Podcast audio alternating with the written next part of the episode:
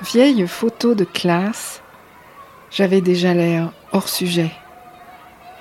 Vieille photo de classe, j'avais déjà l'air hors sujet. 17 syllabes. Et 17 Et 17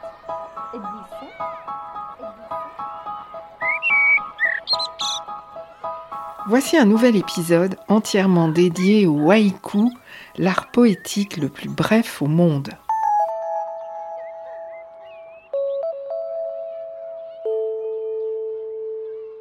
Aujourd'hui, nous découvrons la musique douce, amère et nostalgique de Philippe Massé, qui est au haïku ce que Jacques Tati est au cinéma, et Sampé au croquis de presse, un formidable chroniqueur des petites manies et comportements drôlatiques de l'espèce humaine. Qu'on ne s'y trompe pas toutefois, cet ancien bibliothécaire au CNRS, breton, passionné par le Japon, se veut aussi passeur de mémoire. Un temps tireur de tarot auprès de son maître le visionnaire Alejandro Jodorowsky, Philippe Massé a découvert combien l'écriture de haïku permet de témoigner avec densité de toutes sortes d'événements, des plus légers aux plus tragiques, et toujours avec ce recul lucide que permet le nanopoème. J'ai toujours cherché un peu ce ton, hein, ce, ce regard un peu décalé euh, sur les choses. Mais à force d'écrire des haïkus, on a l'œil très aiguisé, et puis on, voit des choses que les autres ne voient pas.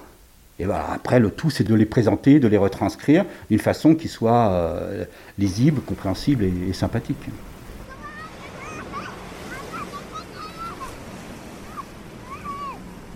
Dans son recueil Vieux plongeoir, Philippe Massé nous emmène sur une plage d'Arcachon où depuis fort longtemps il a l'habitude de passer ses vacances. On y retrouve ces adolescents mal dans leur peau qui rêvent, ces enfants criards qui agacent des parents débordés, ces couples silencieux qui étouffent d'ennui.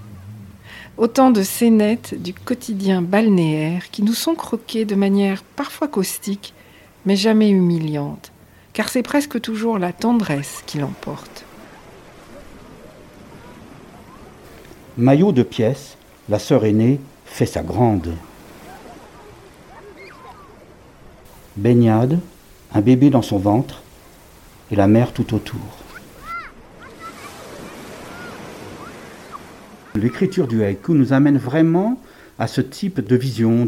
On, va quelque part, on note des choses que les autres ne voient pas. Et d'ailleurs, souvent, on m'a fait les réflexions, mais où t'as été chercher ça? Mais je dis, mais si tu avais regardé, tu aurais vu. Tu aurais vu cette grosse dame là qui courait après son parasol. Tu aurais vu cette jeune fille qui avait à peine 17 ans et qui avait déjà un bébé dans sa poussette et qui avait l'air si malheureuse. Tu aurais vu tout cela.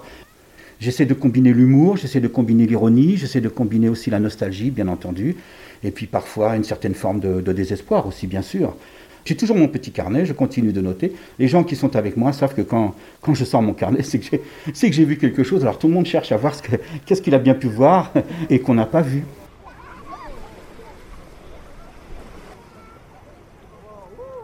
Sisyphe des mers. Un débutant monte et remonte sur sa planche à voile. Entrée des peaux blanches, sortie des peaux rouges, chemin de la plage.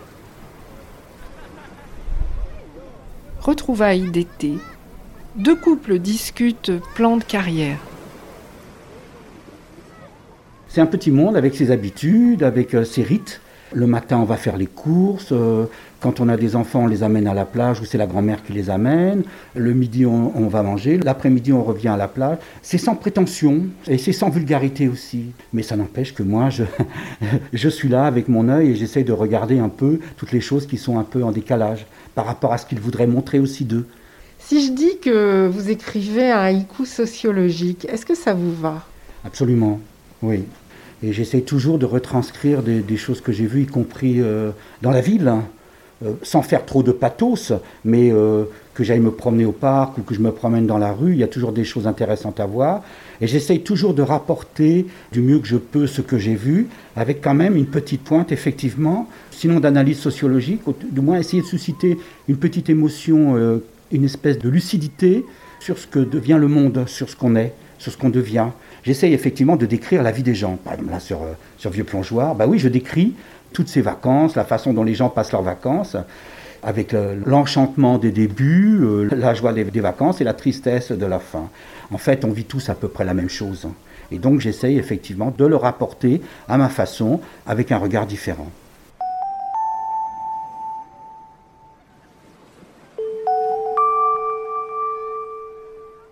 Venu voir la mère sur sa mobilette, le vieux garçon de ferme. Venu voir la mère sur sa mobilette, le vieux garçon de ferme. Alors ça, c'était une image étonnante. J'ai vu ce, ce, vieux garçon, je ne sais pas d'où il sortait, du, profond de la campagne, qui était là un matin et qui était immobile devant la mer avec sa mobilette chargée de sacs. Et on, voyait que c'était le paysan, le paysan qui s'était permis sa journée de repos et qui était venu voir la mer. Pas étonnant que cette vision ait touché Philippe Massé. Le monde paysan, il le connaît, et bien même. Dès son plus jeune âge, il a été placé chez ses grands-parents, fermiers dans une région reculée de Bretagne.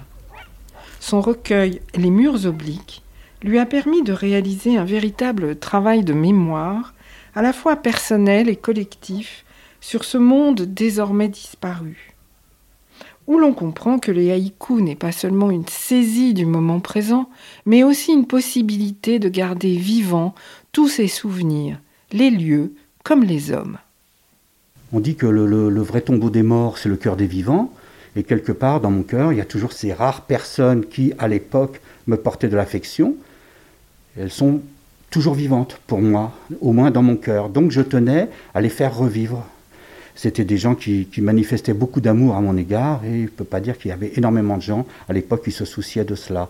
Donc effectivement, c'est continuer de faire revivre les bons moments, les bons souvenirs, ces beaux moments de mon enfance que j'ai vécu, notamment en Bretagne, dans cette ferme, dans la Bretagne profonde, et où les gens vivaient encore à l'ancienne. Donc j'ai tous ces souvenirs-là d'une époque complètement révolue.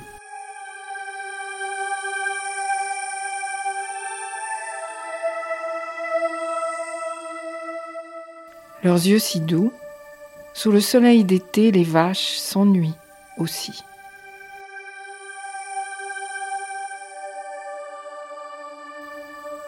Poule dans la cour, dans la maison, les guirlandes de papier tu mouches. On est en Ille-et-Vilaine, dans la région de Redon, à environ 40 km de Rennes, au sud de Rennes. Et là, c'est un village qui est à 20 km de Redon. Et moi, à l'époque euh, où j'étais là-bas, c'était vraiment perdu de chez perdu. C'était vraiment. Ils ont eu l'électricité qu'en 56 et ils ont eu l'eau qu'en 70. Donc, vous voyez, moi, j'allais chercher l'eau au puits, enfin, la vie à l'ancienne, quoi. Les Parisiens disaient que c'était un pays arriéré, mais moi, je dirais pas ça. Je dirais que c'était un, pays qui avait encore gardé toutes ses traditions, où il y avait encore beaucoup de solidarité entre les paysans, où le remembrement n'avait pas encore lieu. Le remembrement, c'est quand ils ont détruit toutes les haies, tous les arbres. Ils ont détruit des centaines de kilomètres d'arbres et de, et de haies là-bas, si bien qu'il y a des endroits qui ressemblent à la Beauce maintenant.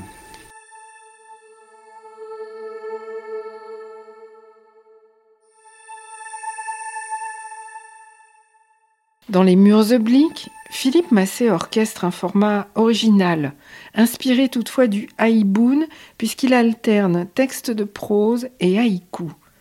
Mais ceux-ci apparaissent en fin de ses chroniques, comme des cerises sur le gâteau, des purs condensés de souvenirs. Ma grand-mère, une paysanne à l'ancienne, n'avait jamais voyagé et n'était jamais allée au cinéma. Il nous fallut bien du temps et des explications pour lui faire comprendre le principe de la fiction. Au début, elle prenait tout pour argent comptant. Pour elle, les choses arrivaient vraiment. Un matin, elle me dit dans son patois Je ne sais pas si John Wayne a bien dormi cette nuit. Je ne sais pas si John Wayne a bien dormi cette nuit. Nous avions vu un western la veille et elle m'avait plusieurs fois demandé le nom de l'acteur qui lui plaisait bien. C'était le gentil, le redresseur de tort. Je dû lui expliquer une fois encore que c'était une histoire et que son héros n'était qu'un acteur, qui par ailleurs, oui, se portait bien.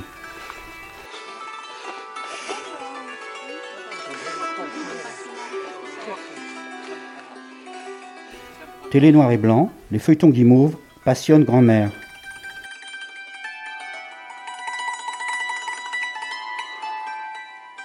Parfois, au bout de la table, grand-mère endormie.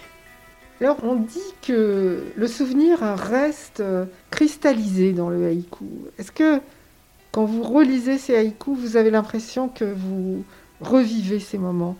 Oui, j'aime bien cette expression de cristallisation. Le haïku cristallise un événement, une émotion, une sensation. Effectivement, c'est toute la force de ce petit poème. Et j'y suis là. Quand je dis parfois au bout de la table, grand-mère endormie, je revois ma grand-mère au bout de la table, endormie sur ses bras. Elle ne comprenait plus rien, rien au, au film. Je revis cette émotion-là.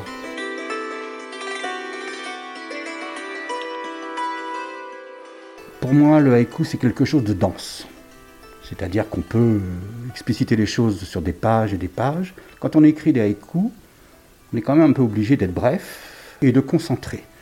Donc il y a une concentration de sens qui fait que j'ai pu exprimer aussi, de cette façon, ce que j'avais au plus profond, au plus profond de moi, et l'exprimer de la façon la plus dense possible. Donc effectivement, c'est ce qui a fait aussi que j'ai pu me dégager de tout ce que j'avais sur le cœur, en racontant des choses d'ailleurs que la plupart des gens autour de moi ignoraient. Donc effectivement, la forme du haïku, je la trouvais assez appropriée parce que en même temps, euh, les gens lisent les haïkus, font leur propre interprétation, mais il y a toujours quelque chose de ce que j'ai voulu dire moi qu'ils ressentent. Donc je trouvais que c'était une forme assez appropriée pour ça. Ce travail sur la mémoire que permet la composition de haïku, Philippe Massé l'a poussé à l'extrême, allant même jusqu'à faire du nanopoème un puissant allié de résilience. Ainsi, il a même été jusqu'à lui confier ses souvenirs les plus noirs, voire ses traumatismes d'enfant abusé. J'avais par exemple un beau-père euh, un peu spécial, violent, cruel, et, avec d'autres défauts aussi. Et le fait effectivement euh, de l'exprimer euh, de cette façon, sachant que les gens n'allaient pas forcément saisir à la première lecture de quoi je voulais parler, mais par la suite allaient tout à fait comprendre, et c'est ce qui s'est passé. D'ailleurs, les gens ont été assez secoués par ce que j'avais pu écrire. Et donc, tu avais une portée pour moi encore plus forte.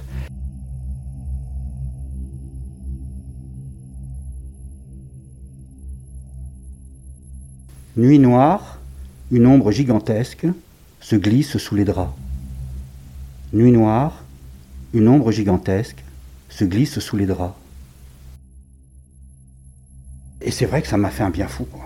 Ça m'a fait un bien fou, ça m'a libéré de secrets, ça m'a libéré, parce que moi je suis le fruit d'un secret de famille, et donc euh, ça m'a libéré de tout ça, de, toute cette emprise qui me...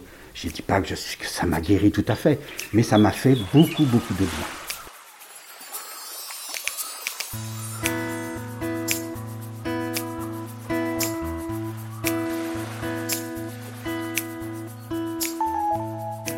Philippe Masset est l'auteur de Parfums envolés, paru aux éditions Unicité, Des murs obliques et Vieux plongeoirs, tous deux parus aux éditions Pipa.